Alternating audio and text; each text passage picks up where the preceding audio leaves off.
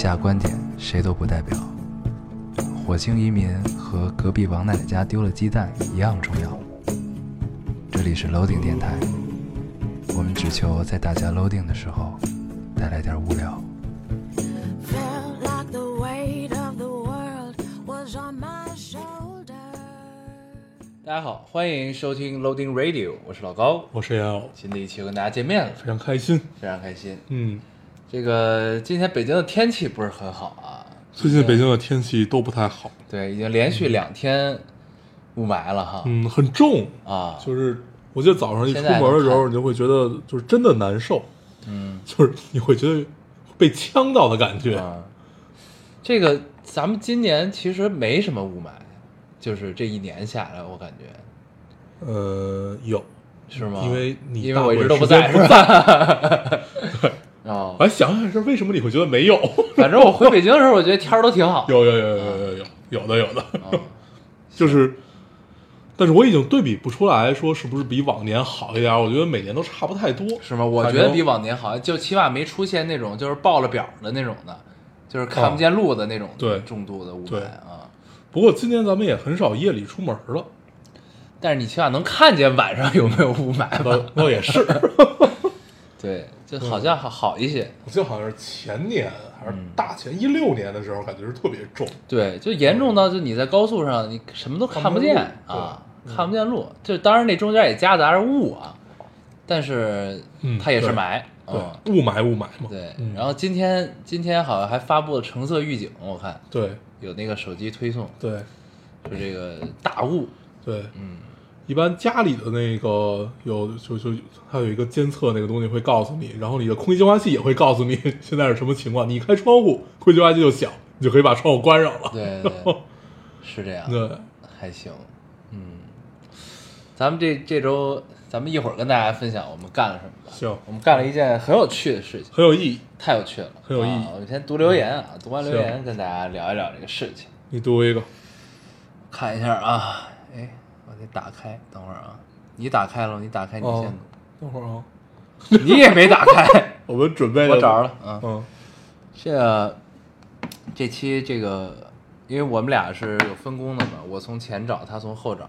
反正这期我的顺序看到的有好多这个抑郁症的比较沉重的话题，对，但是本着我们这个负责任，这个很有责任感。对这样一个原则啊，就是虽然不知道怎么办，但是看到了还是就是读出来，希望可以能帮助到大家、啊。对，这位听众说，不知道你们会不会看到最后一条评论？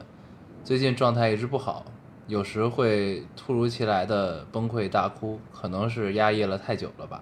我大四了，前段时间闺蜜得了重度抑郁症，住院好了。虽然我没有自残的想法，但还是觉得好难受啊，撑不下去了。这几天听你们电台，心情呃好了点儿，反反复复的不敢去医院。怕自己有事儿，又怕自己没什么事儿，只是想太多，还怕吃药。呃，做网上测试，有时重度，有时轻度抑郁，全看做题时心情。呃，想来好笑，我之前还劝闺蜜，现代人有点抑郁很正常。其实抑郁应该陪伴我很久了，我都麻木了，只是之前一直不重视，一直撑着。现在看来我还蛮坚强的，嗯，就是想跟你们灯塔吐槽一下，有空聊下抑郁症吧。嗯。对，然后这除了这条还有，就是反正我都看到了，就是我就这条因为它一块读吧。我我没截哦，啊，对，就是我觉得这是一个比较有代表性的吧，嗯。因为还还有一个那个是已经去医院去去治疗了，好的，对，然后这个呢，就是我想说的是，就是如果你怀疑自己有抑郁症的话，就是我起码知道你别别信网上那些题，你对，就是你好歹去医院做题，因为你去医院也是做题，嗯对吧？就是但是网上那些题呢，往往都不太靠谱。嗯，就是你要如果真的怀疑自己想做一个测试的话，你去医院做，那个是 那个是比较权威的，网上那些可能都不太靠谱。对啊然后再提醒一件事儿啊，就是反正我是和我和我身边的朋友都找过那种，你可以在大众点评上啊，就这种你就可以搜到那种，心理咨询是吗？我觉得他们都不能叫咨询，就应该就是大概是一个心理疏导吧。啊，我觉得叫疏导，对，当就就是疏导可能会比较合适。反正我和我身边的人都没都没什么用啊，就是那种就觉得是真没什么用，就是还是踏踏实实的去医院吧。就是你去医院的话，会有一个很系统的解决方案，嗯，他们会告诉你就怎么样怎么样。反正我我我那个朋友他就去了医院，对，因为就是现在其实抑郁症没那么可怕，就是他就是就看你的情节严重程度。就如果你不是特别严重，其实你吃药就能吃好了，就没事儿了。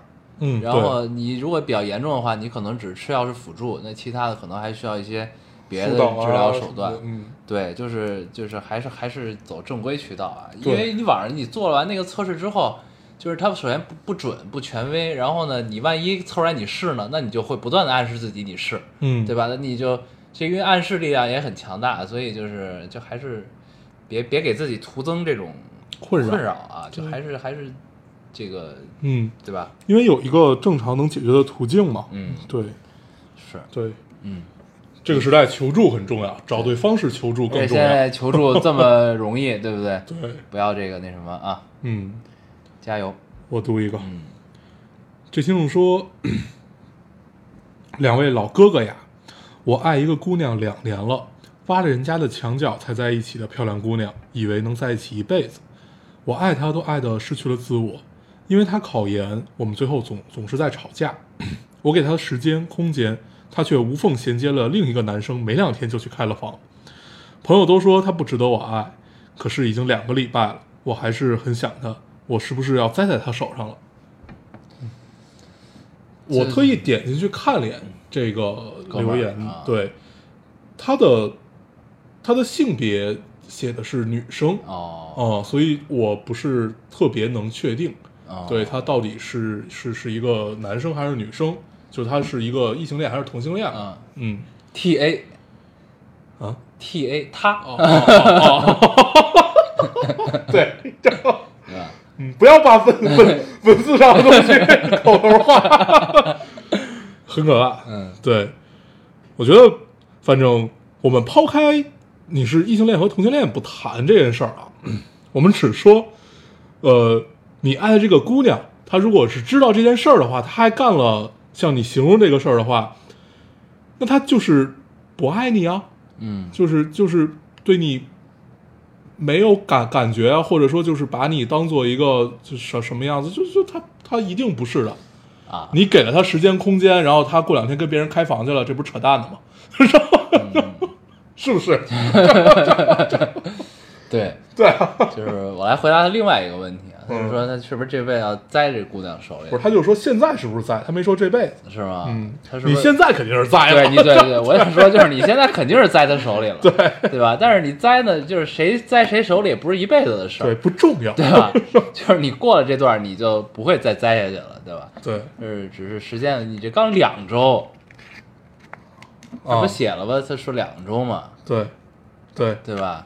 你刚两周，正朋。友朋友说，就你的朋友说他不值得你爱，确实是我如果是你的朋友，我也会这么说的。啊，反正都站着说话不腰疼，对。就是谁也体会不到当下你的心心情啊。对，对，就是这事儿，就如果没什么余地了，那你就只能那什么了，嗯。就是还是那个原则，也不是叫不能叫原则，就那个想想法 就是不要给自己留遗憾就行了。啊，就你你做到你该做的了，对吧？当然你别无理取闹去，对吧？对。就是你觉得你该尝试、该努力的都做到了，但是你也呃无济于事了，那就是你就栽吧，栽完了对。再起来，你要接受自己栽了这件事儿。啊，对对对，这个很重要啊，没什么丢不丢人的，栽了栽不栽这件事，栽了你就必然能站起来，你不能爬一辈子吧？对，对吧？嗯，很很很正常。嗯嗯，对，你读一个，该我了哈。嗯对，这也就是说，昨天公司入职了一批新同事，九八年的还没毕业，欢迎仪式后一起聚餐，听他们聊起来北京的压力、家里的不支持，以及北京的房租怎么那么贵。其中一个女孩还聊哭了。我比他们大五岁，五岁九三年啊，嗯比他们大五岁。安慰之余，也让我无限感慨。公司已经很久没来新同事了，每天做着类似的事情，让我看不到自己的成长。今天突然就在他们身上看到了。当时也是没毕业就只身一人来北京打拼的自己，如今也已经四年的时间了。我已经能够很自如地应对自己的工作以及生活中各种不好的情绪，呃，很多事儿也知道如何处理，而且在老家保定买了一套小房子。这么多年，原来自己真的成长了不少，只是没有一个参照物让自己发现而已。也谢谢你们俩深夜无数次的安慰与陪伴。嗯嗯，首先你待的公司看起来很不错，嗯，九八年应该是校招吧？今来年实习的吧，如果还没毕业的话，对，嗯，反正今年如果还在做校招啊、什么实习这种的公司都是不错的。对说明这个业绩很好、啊。对 对对，我们看到很多的公司都在裁人。对对对，对，而且听说那个首以宝马、奔驰还是宝马、奥迪为首的汽车公司已经开始裁员了。对就是一一裁先裁了一万人，嗯，就是因为他们要把重点 转向了新能源汽车了啊反正最近听说的裁员都是整个公司三分之一这么裁，啊！三分之一就就像小欢里小欢喜里演的一样。嗯就是三分之一、二分之一这么裁人裁员，哦，太可怕了。对对对，就是还能招这种就是应届生的啊，嗯公司应该都还是挺有实力的。挺有实力。招应届生说明愿意去培养人才嘛，愿意去就你招应届生，至少你要养个一年两年的，你所以能付出这成本，对你这个成本还是相当大的。挺好的，挺好的嗯。嗯，他这个他主要是嗯说成长，人家 主要是说成长。咱们太油腻了，现在太油腻了你太油腻了关注的点都是这种点。嗯，确实是，对，人家主要是聊成长，这确实是。我觉得在北京四年能在老家买套房子，姑娘拼的不错了嗯，挺好的真的是拼的不错。嗯嗯我们看到好多，反正我身边有好多人，嗯，好多拼了四年都离开了，对吧？有拼了十年拼了十年嗯。就离开了。对，就前两天跟就是拼了十年那哥们儿喝酒，就想他就说，呃，其实他收入已经很不错了，啊，但是那也无无法攒到一套一一部分能在北京付一个首付的这个钱。嗯，北京房确实太贵。，对，然后反正就就就就是，他其实不是带着遗憾走的嘛，他其实是觉得自己尽力了。哦、有一个解脱感，嗯我觉得还挺好，嗯还真是挺好的，嗯。是，这这但这种情绪咱们确实体会不到，无法啊体会。对我当时试图跟他聊，啊，也试图说能不能就是让他留下，后来发现你没有立场，啊，没有立场。对你完你们完全没有立场，因为咱们都没漂泊过。对啊，你说任何话都会有一种站着说话不腰疼的感受啊所以这会儿你能做的就只是陪他喝酒而已。是这样。对，结果那天他没喝多少，我喝多了，对嗯，很有意思，可以。嗯，哎呀，这个成长是这样，而且就是他提出了一个事儿是成长需要有参照物，啊，对，确实是，确实是这个样子对你像，我觉得咱们就是那种不需要参照物的人啊，啊，对。永远能看到自己的进步。对我，我还我还我还认识一个女生，很有意思。嗯她也有一个参照物，她参照物是她自己的日记。她经常会回看自己的日记。没有羞愧感。对，而且这姑娘她是这样的，就通常人只有在心情不好的时候写日记嘛，他好和不好都会写日记。对，但是就是坚持下来了。对，但是我我我我也我我经常拿那个就是那个邪不压正那事儿插他，就是其实就是他啊就里是里面说什么人写日记对，对，邪不压正里插的是那个常凯申嘛，对，然后说的，我就拿这事儿老插他，说就是什么人才天天写日记，这人就不怎么样。对，然后，我们说回这个，我们需要一些参照物来证明自己的成长。嗯嗯，你有参照物吗？就是咱们刚才说，就是真的是过过去的自己，你经常会拿出来跟自己比。对啊，就是过去的自己啊。嗯就是我发现咱们其实没什么参照物。我们是一个很容易沾沾自喜的人。啊，对对是，就是但是但是不是那种很盲目的啊，啊就是就是你会经常反省自己，嗯就是反思，嗯，就是做人生间人生中做的最多的事儿就是思考，对，对吧？故作故作深沉，对啊，就是故作深沉时间久了，你就养成了一个习惯，就确实爱思考。对，但是感觉确实，不过你要这么想，确实值得沾沾自喜。年轻的时候只思考，不行动，现在至少动了动。对，就是，嗯，嗯就是我，但是我一直觉得能写日记的人，就这是一个竞赛，你知道吗？就是就是写就写人日在人生中，就是日记这件事儿是你人生中的一大竞赛。就小时候谁没写过日记呢？啊，对对吧？对，就是呢，就是到现在还写日记，就是最后留下来的那批人，你知道吗？就是在这个竞赛中成功了的人。太难了。对嗯，就是我可能坚持过两天吧。对我这这真真坚持不下去。对，就是那会儿不是学校要求会写周记吗？嗯那玩意儿是，如果你不是要求交的情况下，我觉得没人会写。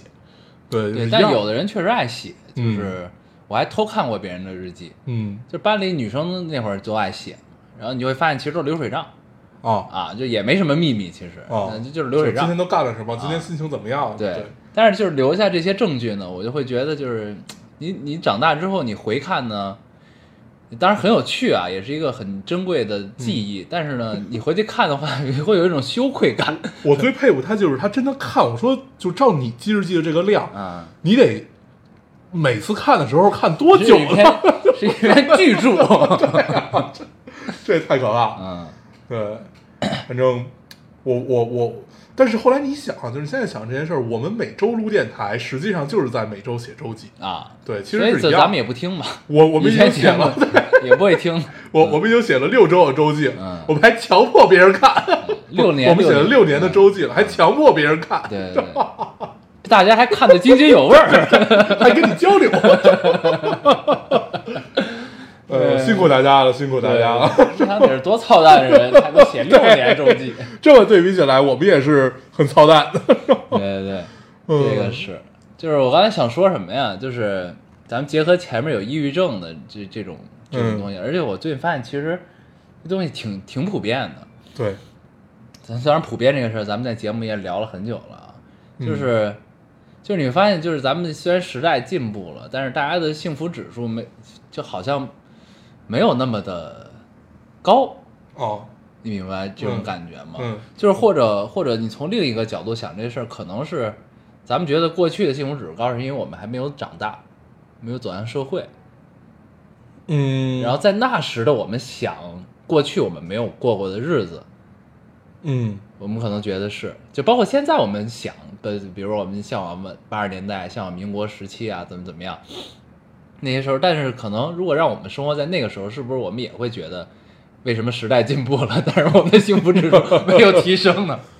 嗯，有可能。对，对，但是我觉得跟时代相关的就是，我我我们如果用一代人一代人这种论法来说的话，呃，我记得那会儿看过一个数据，我但是我具体忘了它是都是每个占比多少啊，它大概就是指出来从十八世纪到现在到二十一世纪，每一个世纪它以五十年为一个分割，那相当于就一共大概有呃六个分割还是八个分割这个样子，它会对比就是每一每五十年，呃人类最困扰的。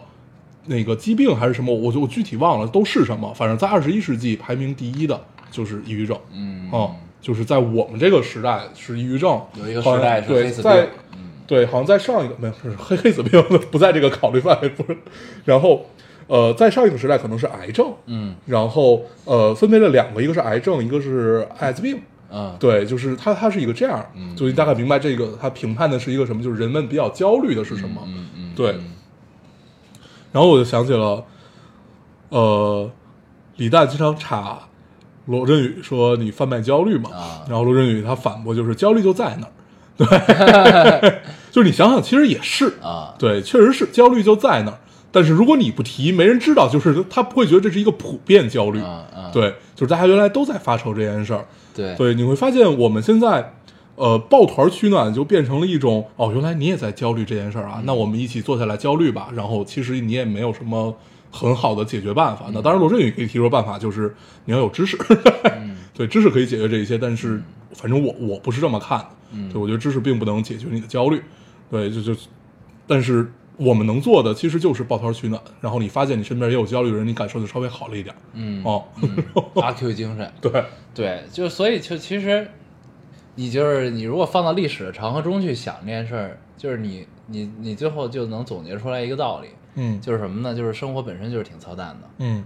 啊，就这也是为什么就是你可以理解，就是我们至今没有下载的那个短视频 APP，啊，对吧？嗯。和那个就是每个时代其实最火爆都是喜剧，嗯。都是怎么逗人笑这件事儿，嗯。对吧？包括如今这个德德云社们，就是也也也进入了另一个圈层的文化中嗯。去、去去怎么样？德云社算是出圈了，对，就是他真真的出圈了，嗯。然后又进入另一个圈子。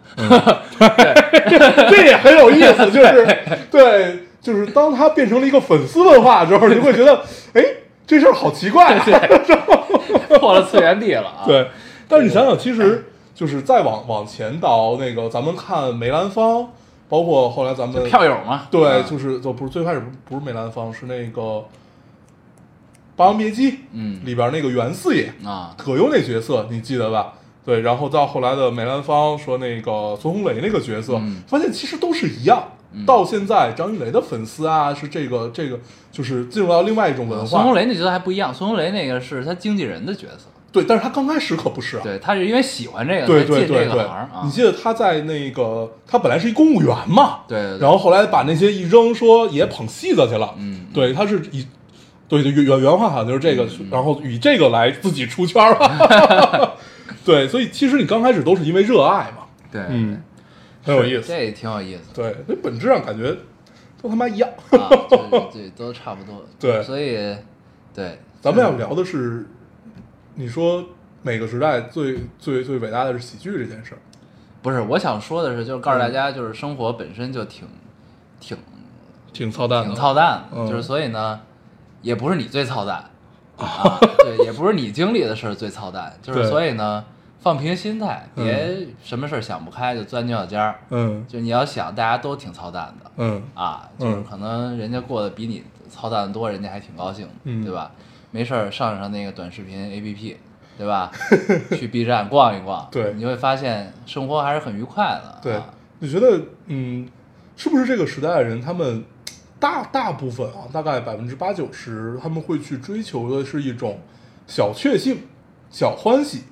对，对啊，因为因为这个就是你知道为什么会这样吗？嗯。就这是一种自洽，啊，对对，这是某种程度的自洽，就是因为那个目标太远大了，，对我们真的实现不了，嗯啊，所以对他所以才形成了一种自洽，嗯就是这跟日本文化很像，对，这种目标是一个已经成为定式了的，每个人都在走的一个目标。对但是在你年轻的时候，它看起来是那么的遥不可及，嗯而且你也不会觉得自己，因为年轻的时候都会觉得自己独一无二嘛。嗯那你肯定会觉得我将来买房、结婚、生孩子这些事儿跟我都没什么关系。嗯对我要的是灵魂的自由，爱与自由嘛。嗯对，那呃，你会发现，如果我们顺着这条路慢慢去走下去的话，你最终好像都会变成这个样子。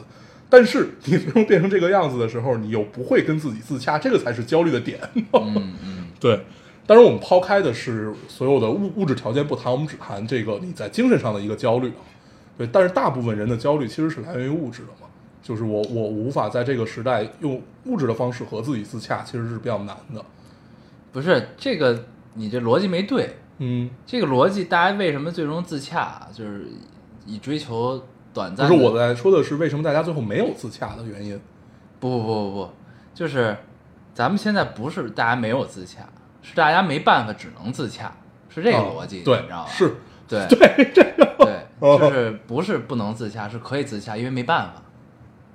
嗯你看这咱，但是咱们这事儿聊多了，就有点贩卖焦虑了，我觉得啊啊，对这就是就是呢，那咱就别聊了，要不然，嗯 但是不聊，观众可能也挺烦的，咱们就把这这个话题简单聊完啊。嗯就是我我自己观察逻辑是这样的，就是呢，首先这社会有一个恒定的标准，就是短时间内可能也不太会改变的一个标准，就是什么呢？就是呃呃买房、社会地位、收入啊，然后子女，嗯就这种 miserable 的话话题啊。嗯然后呢，但是就是你你就是初入社会，以及就是在社会工作了一段时间人，认识到社会是什么样的这这这群人呢，发现这个目标和我现在干的事儿，我现在干的事儿让我达到这个目标的距离又很远，可能要要好多好多年，要很久，就除非我的人生发生巨变，就是我或者我的工作发生了一个质的飞跃，我可能能快速的实现这个目标。然后呢，但是可能很难，就如果不靠家，如果你家里也很一般，对吧？就是这你不可避免的，就是涉及到家庭的问题。就是你如果家庭能帮你就是少奋斗二十年也可以，就是你可能会心情好一些。但是如果不行，你如果只能靠你自己的话，那就其实，然后但是呢，你又有一个一个标准在这，就一个社会赋予你的标准，或者说这个环境赋予你的这个标准，那其实就会内心产生一种绝望。绝望的同时呢，就是会发现你会发现大家好像就都面临这个问题，至少我在的环境中可能都就是就大家都差不多，因为我们我在我同样的环境就是我的同事，对吧？我的朋友，嗯那是大家可能都是相似的人，或者说相似社会地位的人，相似收入的人，怎么样人？那你会发现大家可能哎都差不多，都实现不了这个远大的目标，这个既定在那儿的一个标杆儿，那我们只能自洽了。就这是自洽的来源和焦虑的存在的原因哦啊，嗯。就是就是你说的那个精神上的东西没问题，但这个东西，就至少在我认为啊，它不是一个大多数人的嗯。一个追求的过程，就是就是先解决温饱嘛，就是尤其是这个就是刚才咱们读留言这种像在北京打拼了四年怎么样的这种姑娘，她她肯定会有生活中一定是会有精神的追求的，没问题，但她一定是在这个在实现这个这个所谓的这个标准的间隙中去追求这个东西，而不是说本末倒置。对，嗯这个是你你说完了吗？对，呃，我想说的其实很很其实很简单，就是你说这种自洽，实际上是一种短暂的自洽，是一种对，是一种非常非常短暂暖嘛，对，是它它这种它这种短暂，比如说我我我在某一个瞬间得到了快乐，我这个瞬间如果能填满我的二十四小时的话，那我是不是就得到了二十四小时的快乐？对，这这是一个极端情况，是一个短暂的自洽。嗯，我我其实想说的只有一点，就是我们没嗯在没有办法的时候，当然这种短暂的假可以给我们带来非常大的欢乐和自由。嗯对，就是你爽了嘛，就爽。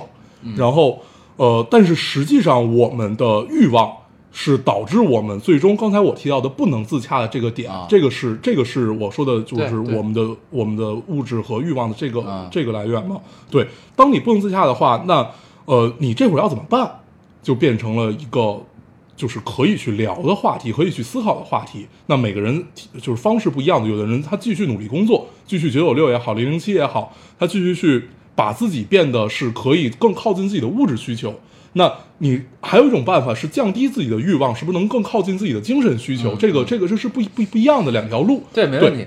但是就是，但是还有一个很难自洽的一个存在是什么呢？就是你降低了，你可以降低自己生活水平，或者说你降低自己的物质欲望，但是它有一个硬性标准在那儿，对你降低不了到那么低，你降那么低你就活不下去了。嗯对吧？当然，我不是说就是说你你必须要吃什么饭或者要穿什么衣服，这嗯都可以降低，没问题。嗯但是你要生了孩子嘛，对。对吧？对，就是你总要去，你如果生活在北，你你老家不在北京，你生活在北京，你总要有一个住的地儿吧，嗯，对吧？对啊。就是这是一这就是不这个一个标准是很高的，你知道吗？我们对立的，我我我我们其实没有对立的点。咱们没有对立，对、我们没有对立的点在于，对你你其实说的是有一个硬性的标准存在，嗯。对，这个这个标准是会卡到你，如果你选择了是要用用这这条路去规定自己的话，那条标准有永远在，对。对，那你有没有勇气去没有就是按照没有这一条标准去生活，这是另外一条路，嗯，对，但是我们并不倡导你走哪一条路，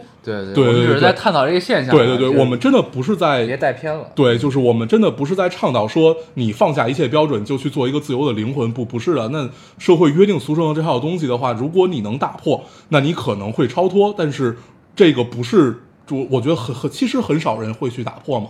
对，而且我觉得也不要敌视这种所谓的约定俗成的对打双引号的这种约定俗成的标准对。啊、规矩啊、路径啊，这嗯。东西它之所以能存在，一定有它的道理。对，这么多人都在，我就想到了前两期奇葩说吧，有一期楚音，就大家虽然都很反感他，很讨厌他，他在最后说的那段话被马东打断的那段话，对他这段话其实说的，他说我我自己代表大啊啊都是人啊，什么什么什么，就是就是你你要在五十岁的时候，那会儿你身边要有一个你你老婆，她才才会真的照顾你怎么样怎么样，呃。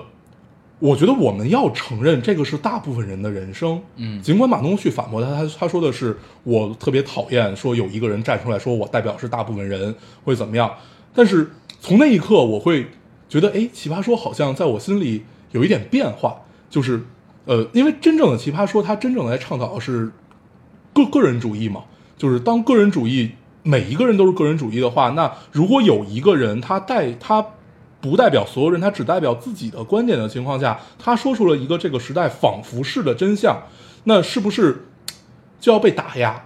我当时就想这件事儿，很有意思。啊，对，但是我们不做评论啊，就是我们会慢慢发现，我们的个人主义如果变得非常多的情况下，那另外一种就是变成了一个个人主义变成了一个政治正确，然后集体主义变成了一个呃没那么政治正确的东西，至少在某一个语境下面是这个样子啊呃这事很有意思。不但有意思在于就是咱们现在这个时代语境太多了，对，语境太多的情况下，你你就你在奇葩说上说不了话，你在别地儿可以说呀，对对吧？就是是这个问题。对，就所以呢，就是呃，就是我们刚才聊那些呢，就是是我们自己揣测的啊，觉得是大家的这个大部分人的人生前进的一个大方向。对，然后呢，就是你不管别人是嘴里说出来的是什么话，嗯，但是说这个话的人，他心里知道自己人生的方向该走向哪里，对，或者说隐约的知道。对，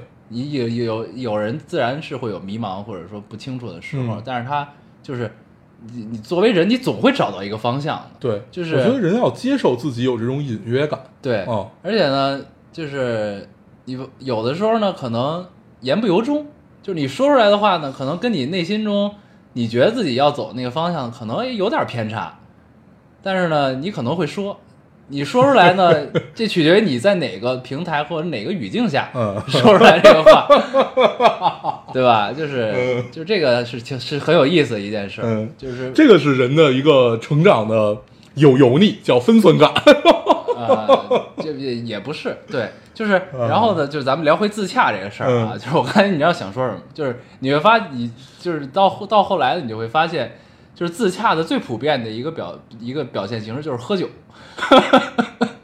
嗯。你发现了，其实喝酒就是大部分人自洽一个方式，就是当然你毒瘾是不不太一样的啊，就是说一帮人聚在一起喝酒嗯。啊，就是你可能因为任何乱七八糟原因聚在一起喝酒，但是这个酒局喝到最后，往往都是走向相似的一个方向，就是大家在用各种各样的形式做同样的事情，就是在自洽。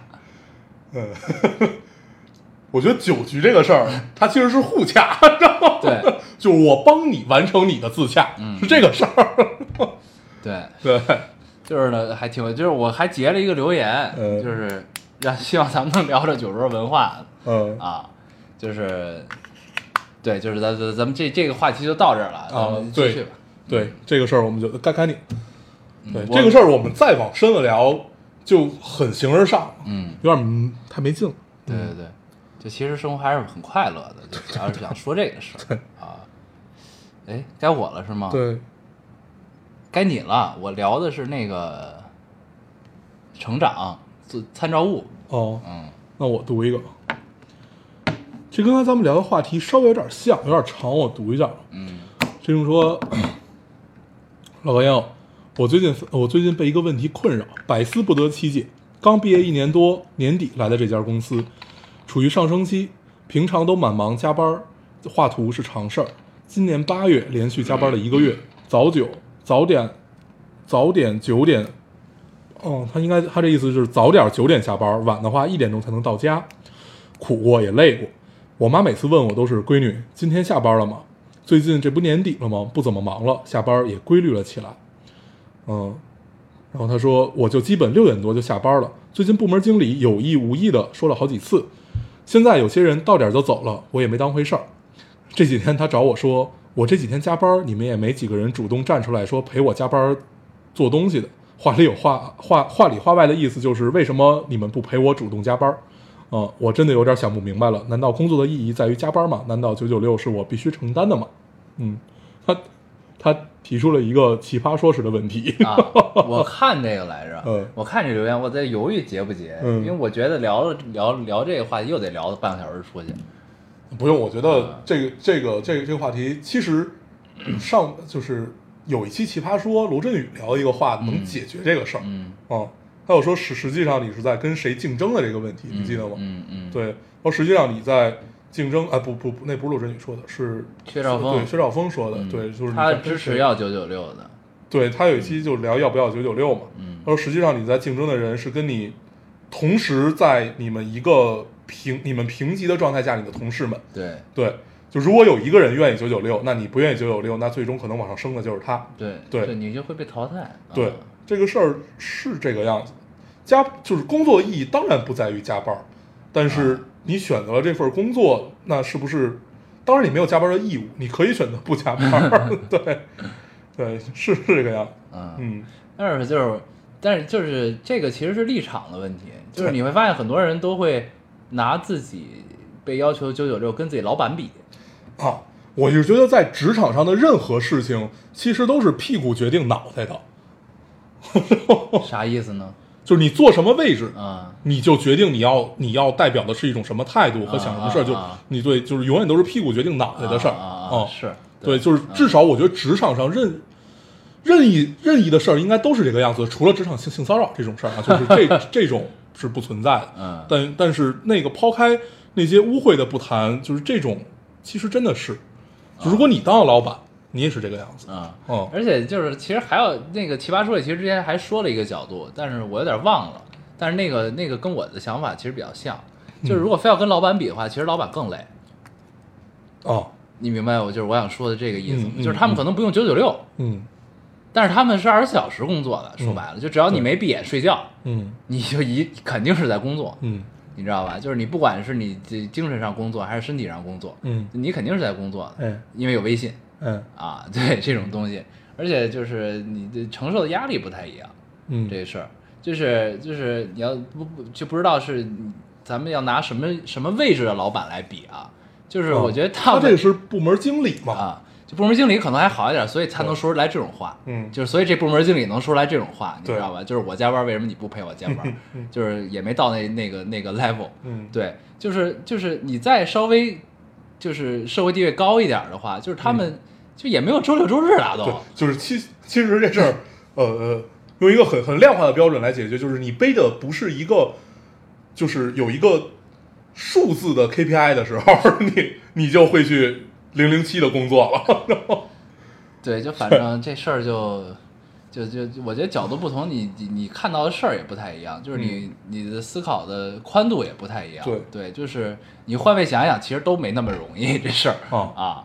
嗯，对，对，当当然，最后解解他解答这个问题，就是工作意义当然不在于加班儿，对，不在于加班。对，当但就是看，嗯，你最终想走走向哪里嘛？对，但是就是，但是这东西就是因为因为你不加班的话，这个意义你很难衡量它，你知道吧？就是嗯你你如果作为这个所谓的九九六的制定者的话，嗯对吧？就是就是你很难去界定，就是你在家工没工作呀，对吧？就是如果我们不九九六，对吧？但是我需要你，你有这么多的时间时间和工作量在这儿，这是你很难去衡量。那要不然就结果导向也可以，对吧？就是这这这其实是一个管理层面的问题，我觉得，嗯就是就是，但是你管理就是你得看有多少员工，嗯去管理这个事儿。嗯就是如果你员工少，你自然可以就是结果导向，嗯对吗？就是那我就是我给你布置这任务，那你完没完成吧，对吧？嗯就是你你你早一天完成，那你就我没给你下个任务，那你就也没什么事儿呗，嗯对吧？但是当你员工多的时候，你不可能你你盯到每一个人嘛，嗯，你可能就会有这个。但是我不太我不太了解，嗯因为我也不是管理他他其啊实每每每一个职业不太一样。对，他这个看起来像是一个设计师设计师，应该说画图嘛，嗯，设计师啊这种就是这样的一个职业，所以他应该就是那种结果导向的，就是对他们就是结果导向，就是我明天就要这个，对你你就得给我，对对对，那你就只能加班，确实不太一样嗯对，但是我觉得姑娘你要接要接受这件事情，就是要至少要接受屁股决定脑袋这件事情。嗯，对，这个是，反正至少在我看来是职场里基本都是这个样子的。嗯。哦，对，而且像你之前还面试别人，你负责招聘，你也管理过一些人，就是我觉得你更能体会这个事儿。嗯，嗨，这个事儿就是，就所以我会觉得是屁股决定脑袋嘛。啊，是对，就就是是你你考虑的问对问题的角度不一那样。那你比如说，那比如说我一个月要背多少钱的 KPI，或者我完成多少任务，那我肯定会去想我我下面有十个人，我给他们每一个人，那你肯定不能每个人都是就是平均分，有人能力强，有人能力弱。对，你要你要你要你要有一个判断，你才能最后完成你自己的任务。你比如说是这个样子，对，那 就就它就就是这么个道理嘛。对我觉得首首先要去，真的是要去接受屁股决定脑袋，你才能就是决定自己往哪里走。嗯，就是到底要做到哪一个位置和哪一个屁股上面。屁股坐到哪儿？哦，对，坐到哪儿 不是坐到哪一个屁股上面？对，嗯，很有意思。对，嗯，我读一个啊，读一个，嗯这个就是说，呃，来时无人迎，离开无人送。爷爷离开几个月后，我回到老家，看着紧锁的大门，脑海中自动浮现出以前回到家里总要喊一声爷爷，现在想喊也没人应了。以前的家不说很干净，至少堆呃至少堆些农作物，至少不像现在蒙着灰，不禁喉咙紧涩，泪流两行。以前知道时光荏苒，现在体会到阴阳两隔，相思苦。作为一个留守儿童，从小到大，爷爷在我生命中占主导地位。细细回忆过去，记得最久远的事情，还是没上学时和爷爷生活的一些细节。记得那时，爷爷总是站在阶梯旁四五节的位置，方便背起我去玩儿。和爷爷妈妈的事儿，只记得去别人家听电话。突然意识到记忆中妈妈没有背过我，我的人生规划没缺过爷爷，想带男朋友见他，想让他看我出嫁，想让他抱我的孩子。然而一切都还没开始，我的愿望就此落空，成为遗憾。今年三月还有留了还留言了一条跟爷爷一起吃饭的温情时刻，没想到成为最后一次倾听，嗯，没了。嗯，没什么，我读出来就是想聊以慰藉。嗯，行，嗯，唉，节哀顺变。节哀节哀，嗯嗯，我读一个啊，嗯这听众说，我单身十七年了，我喜欢的人大多数都是有女朋友的，嗯，对，也是不容易啊。嗯没关系。喜欢我的我又不喜欢，人真的很贱。遇到哦、遇到对自己好的反而不喜欢。最近在艺考的冲刺阶段（括号本人本人播表生应该是播音表演吧？啊嗯，对，在集在集训营里面认识了一个男呃认识了一个男孩，很喜欢（括号有女朋友，但他不在集训营）。嗯感觉那个男孩对我也有好感吧，经常摸我头，看着我笑，哄我开心什么的，在纠结要不要告白，好怕会遗憾。嗯，你觉得他应该告白吗？哎呀，这个事儿要分两个角度来说了。嗯嗯，嗯一个是站在大多数人，就是作为旁观者的角度啊，我一定是不支持告白的。就是作为旁观者啊，嗯就是作为网友，啊，对，作为网友，对作为正义的斗士啊，作为正义的斗士，我不太建议告白，就是因为人家在一段关系中，就是、嗯对吧？就是这个东西比较麻烦，比较复杂。但是作为你自己的角度去考虑这个事儿，有一句话叫什么呢？别遗憾。不是叫做这个“我爱你与你无关”。嗯明白吧？就是 我喜欢你，但是我不打扰你的生活，我只是想让你知道我喜欢你，嗯，对吧？就是大概是这么一个心态，就作为你自己的角度，所以就是你整个的意思就是还是不要表白。嗯，不，就我真的没有倾向啊，这个事儿，我真的嗯只是站在两个立场、两个角度去说这个事儿，嗯因为就是我我也不敢去怂恿这件事，哦。我担不了这责任，何必呢？对，就是你真如果真咱们怂恿人家去、嗯。去去做这件事儿，结果不好，那嗯。这事儿就是我读这个，我只想聊一件事，啊。其实就是我我其实不是从这个姑娘的角度看，啊。我从这个男生的角度看的。啊。这个男生他知道自己处在一段关系中，他有女朋友的状态，呃，而且你这个姑娘你也确定了，她对你好像有好感，经常摸你的头，看着你笑，哄你开心，这是一个没有分寸感的行为。就算你跟他真的在一起了，或者怎么样了，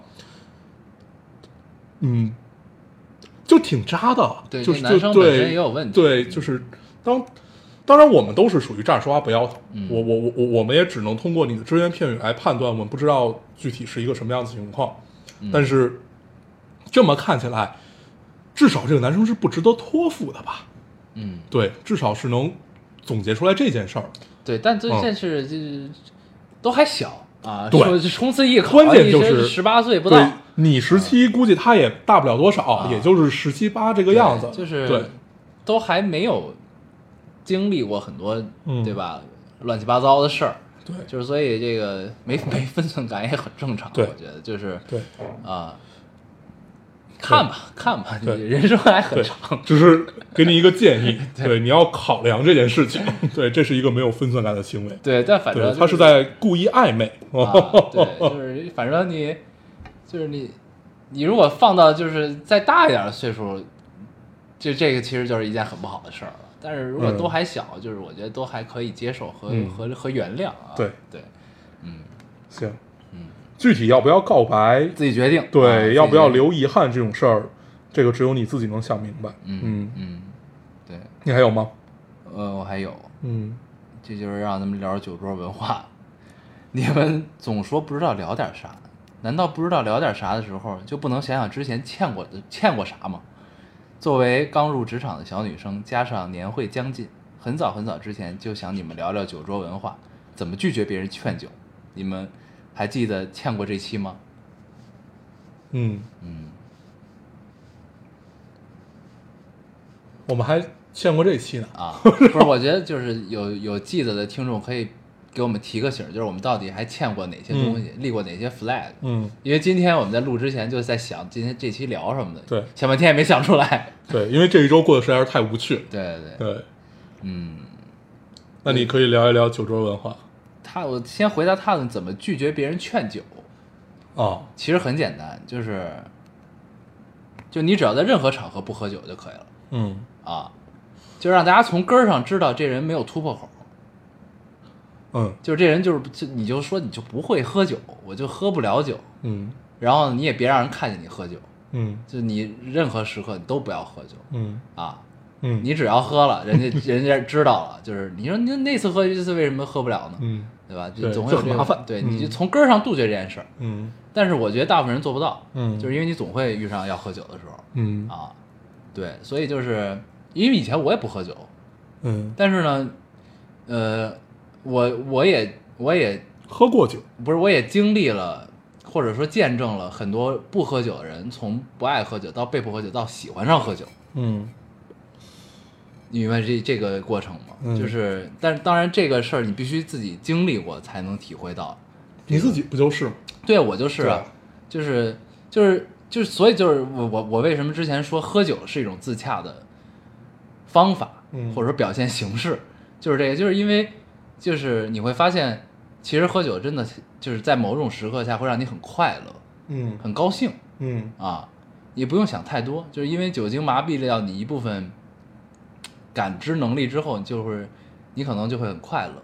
嗯，啊，就当然这个酒桌氛围得好啊。如果大家都很傻逼，就是你也喝不下去。很悲伤的话，就是你可能就是走向另一个方向啊，这个事儿。嗯对，就是就是就是你逐渐你会体会到喝酒其实有的时候还是挺愉快的。就当然这是建立在就是比如说呃，因为生活有很多糟粕，就是咱们之前也聊了这件事，就是就是生活本身就是一个挺操蛋的事儿，就是就建立在你经历了很多操蛋之后，然后你会发现其实喝酒有的时候能帮助你短暂的不去想这件事儿。嗯嗯，就是因为嗯咱们之前聊，就是每个人都人生都有一个大方向，嗯就嗯这大方向是你在清醒的时候，你间隙或者你暂暂时停下来的时候，你都会去想的一件事儿。嗯那这件事就很复杂，嗯或者说有很多的这个你不愿意面对的事儿，对吧？就是就是喝酒是可以让你短短暂的去忘掉这件事，它不是一个解就是根治的办法，但它是一个治标不治本的方式。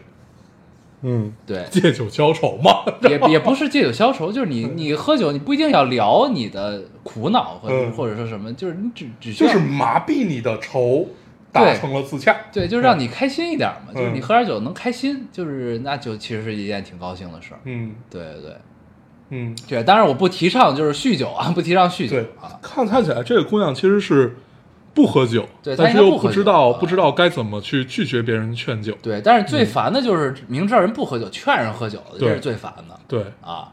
对，就是就是这个分寸是要注意要要掌握的，嗯。就是如就如果你真的特别烦喝酒这件事儿，那你就从根儿上杜绝这件事儿，就是你嗯。从任何场合你也别让人知道你喝酒，嗯。你自己回家偷偷喝没事儿，嗯。对吧？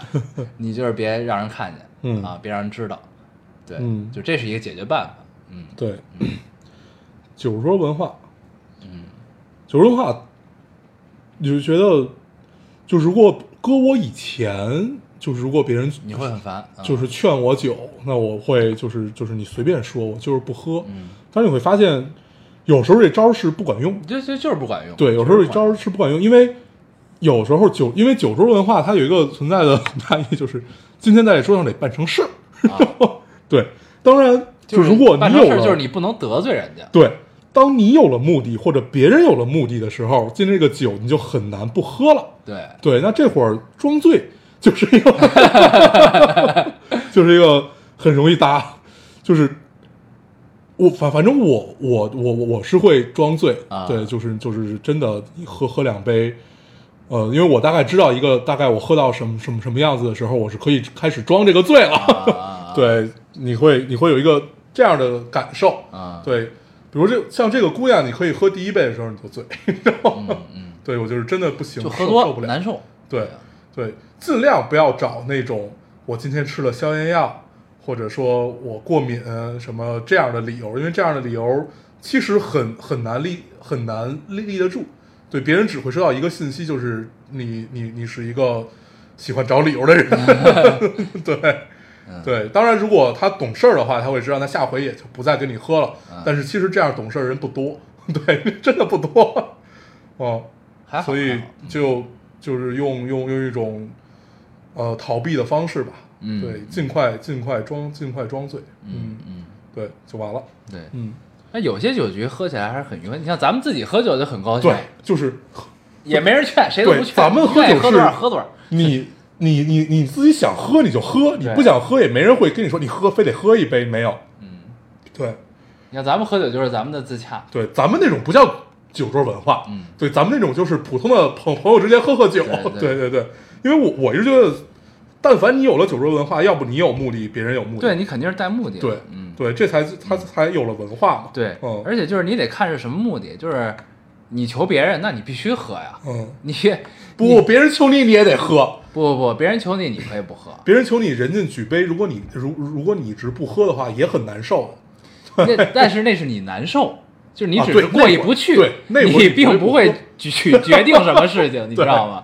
就是你求别人说你必须喝呀，那你不喝对吧嗯？那你干嘛呢？在这儿聊什么呢？对吧？尤其是你求的那个人举杯的时候，你敢不喝吗对吧？啊，可以。那肯定是这样的，嗯，嗯，我是一个善良的人。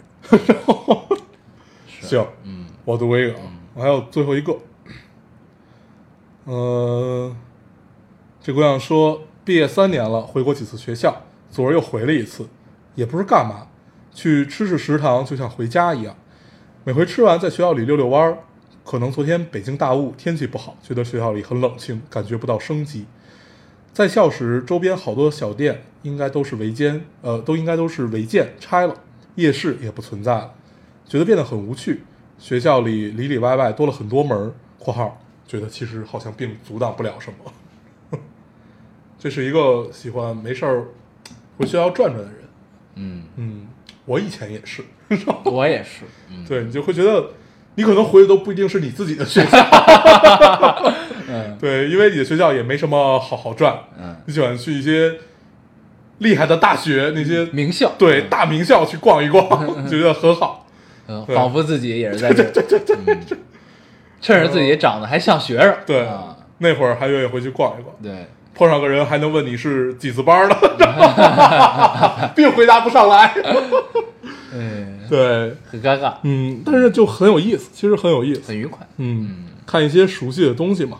嗯，我们这周也看了一些熟悉的东西哈。嗯。对，嗯，我们已经聊留言聊了五十三分钟，那还读吗？不读了吧，甭读了，我们啊。就是这话题接着往下聊行了。好。我们这这周也看了一些自己熟悉的东西。啊，我我们集体去了一趟北海公园儿，北海公园儿，对。啊，很愉快，对，在周末的早上，嗯，跟很多人挤在一起，还行，人比预期的少少一些，多了啊少一些。嗯，，说是去北海公园儿，其实在整个北海公园待的时间也就不到半个小时，对，就本来呢，我们预期的特别好，嗯，就是我们在群里先约，因为大家最近难时差都难得正常对啊，，大早上都能起，早上都醒了，嗯。醒了之后就是说，这个要不然出去去哪儿逛逛吧，嗯。有没有活动？然后呢，就最后聊来聊去聊说去北海公园儿吧。嗯，然后本来呢，咱们俩加念念妈，咱们仨的脑海中想的都是直接就去北海公园儿。然后呢，念念爸我加上念念也是，对，加上念念也是。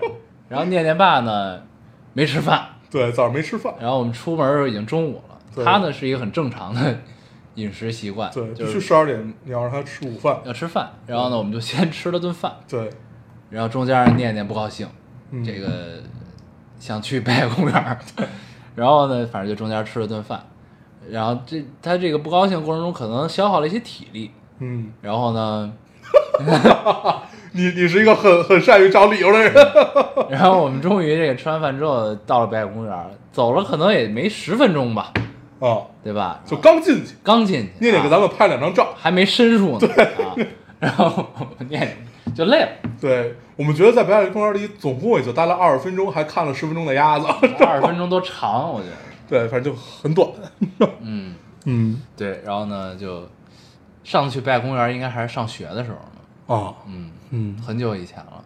嗯。但虽然这次很短啊，嗯，但是 体验很好，也很愉快，对，也很愉快，就是经历了一个就是好像很健康的一个一个一个一个一个周末周末啊，嗯这种感觉。然后完了之后又去陪念念做蛋糕去了，嗯对吧？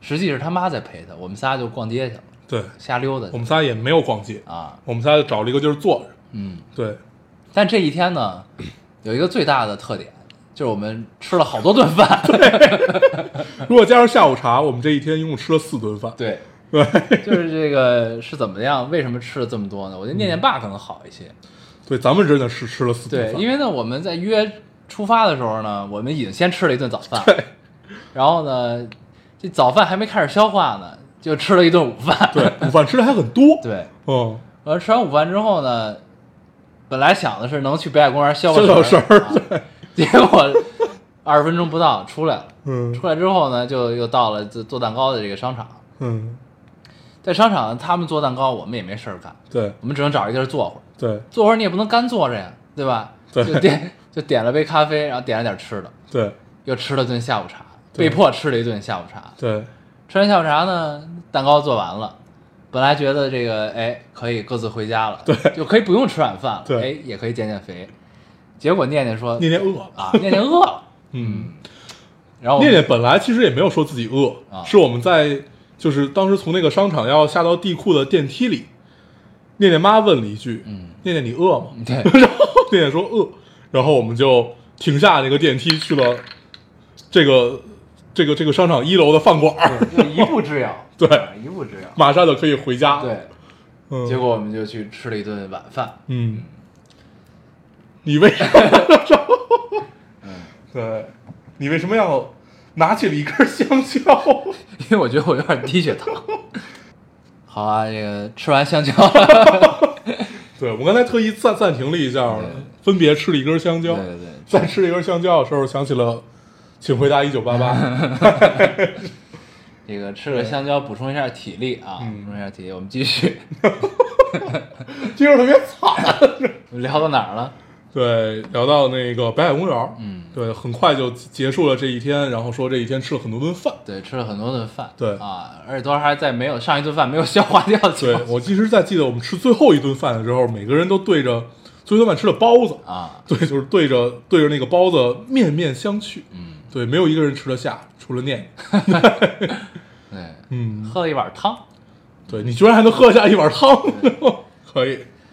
哎呀，嗯，不错，这就是我们这个周这一周的最值得聊的一件事儿，啊，是的，已经聊完了。对，嗯，然后行吧，哎，但是那个布拉德皮特的那个电影已经上了，我觉得咱们可以找时间去看一下《对呀，星际探索》，哦，我还挺期待的，嗯，因为你没发现今年科幻片儿很少吗？哦，没没有，马马上星战要上，啊，对。星战在我概念里不是科幻片儿，对，星战就是那个那个观影计划也组织了嘛，啊。就据说认为还还会还还很盛大，嗯。但是我拒绝了这件事情，因为我真的看不懂，对，因为真的有点接不上话。对我真啊，的看不懂，就是帮别人，我觉得这里没有一个梗是我懂的，嗯，对，所以就就就对我来说不要去受这个罪了。对，对我来说太难了。是，对，嗯。很很佩服能看得懂《星战》和《星际迷航》的人。嗯，对，嗯，我觉得咱们可以看了这个电影，跟大家简单聊一聊啊，可以看看值不值得聊这个电影。嗯嗯行。嗯，哎，咱们上周看的那个电影聊了吗？聊了呀，利刃出鞘嘛。聊了哈。咱们是好像是跟玲珑一块儿聊的吧？啊，对对，在车上。啊对嗯对聊了。行吧，这期其实就是就着留言跟大家聊了很多，看起来是干货，嗯，但是其实也没那么干的东西。很形而上啊，形而对上，嗯，对，行吧是我觉得能就就是从留言中发散出这种话题，其实挺好的。对，这其实是我们比较喜欢的一种方式。对，就总是能试图提炼一些时代特性啊，或者说生活的样子。嗯对，嗯，对，我们尝尝试总结一些，尝试总结一些。对，挺好。嗯，行呗，那这时间也差不多了，我们还是老规矩，说一下如何找到我们。好，大家可以通过手机下载喜马拉雅电台，搜索 Loading Radio 老丁电台就下载收听，关注我们了。新浪微博的用户搜索 Loading Radio 老丁电台，关注我们，我们会在上面更新一些即时的动态，大家可以跟我们做一些交流。嗯，现在 iOS 的用户也可以通过 Podcast 找到我们，还是跟喜马拉雅的方法。好，那我们这期节目就这样，大家收大家听，再见，拜。拜拜。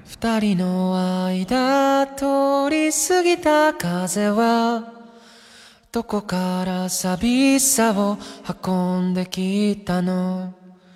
泣いたりしたその後の空はやけに透き通っていたりしたんだ。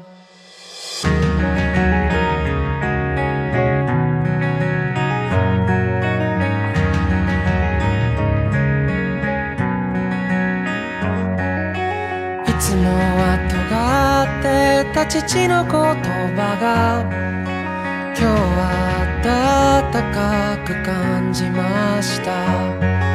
優しさも笑顔も夢の語り方も知らなくて全部君を真似たよ。もう少しだけでいい。あと少しだけでいい。もう少しだけでいいから。少しだけでいい。あと少しだけでいいもう少しだけくっついていようか。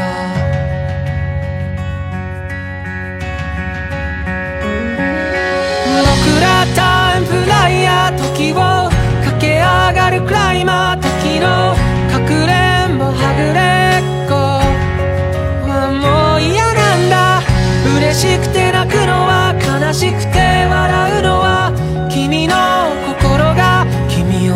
どうしたんだよ。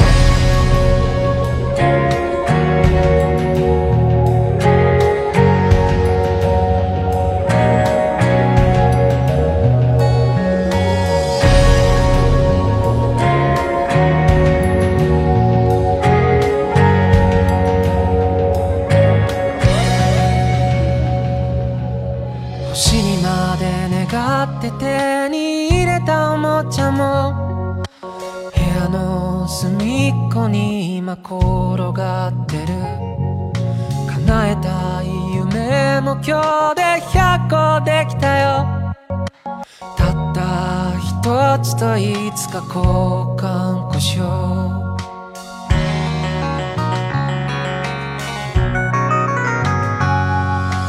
いつもは喋らないあの子に今日は。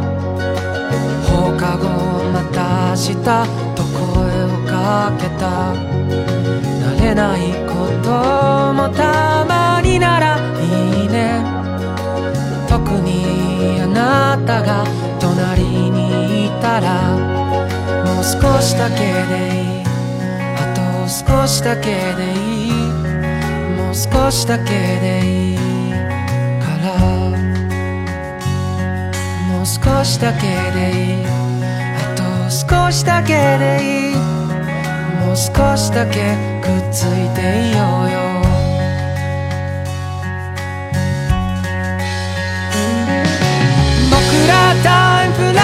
君を知っていたんだ。僕が僕の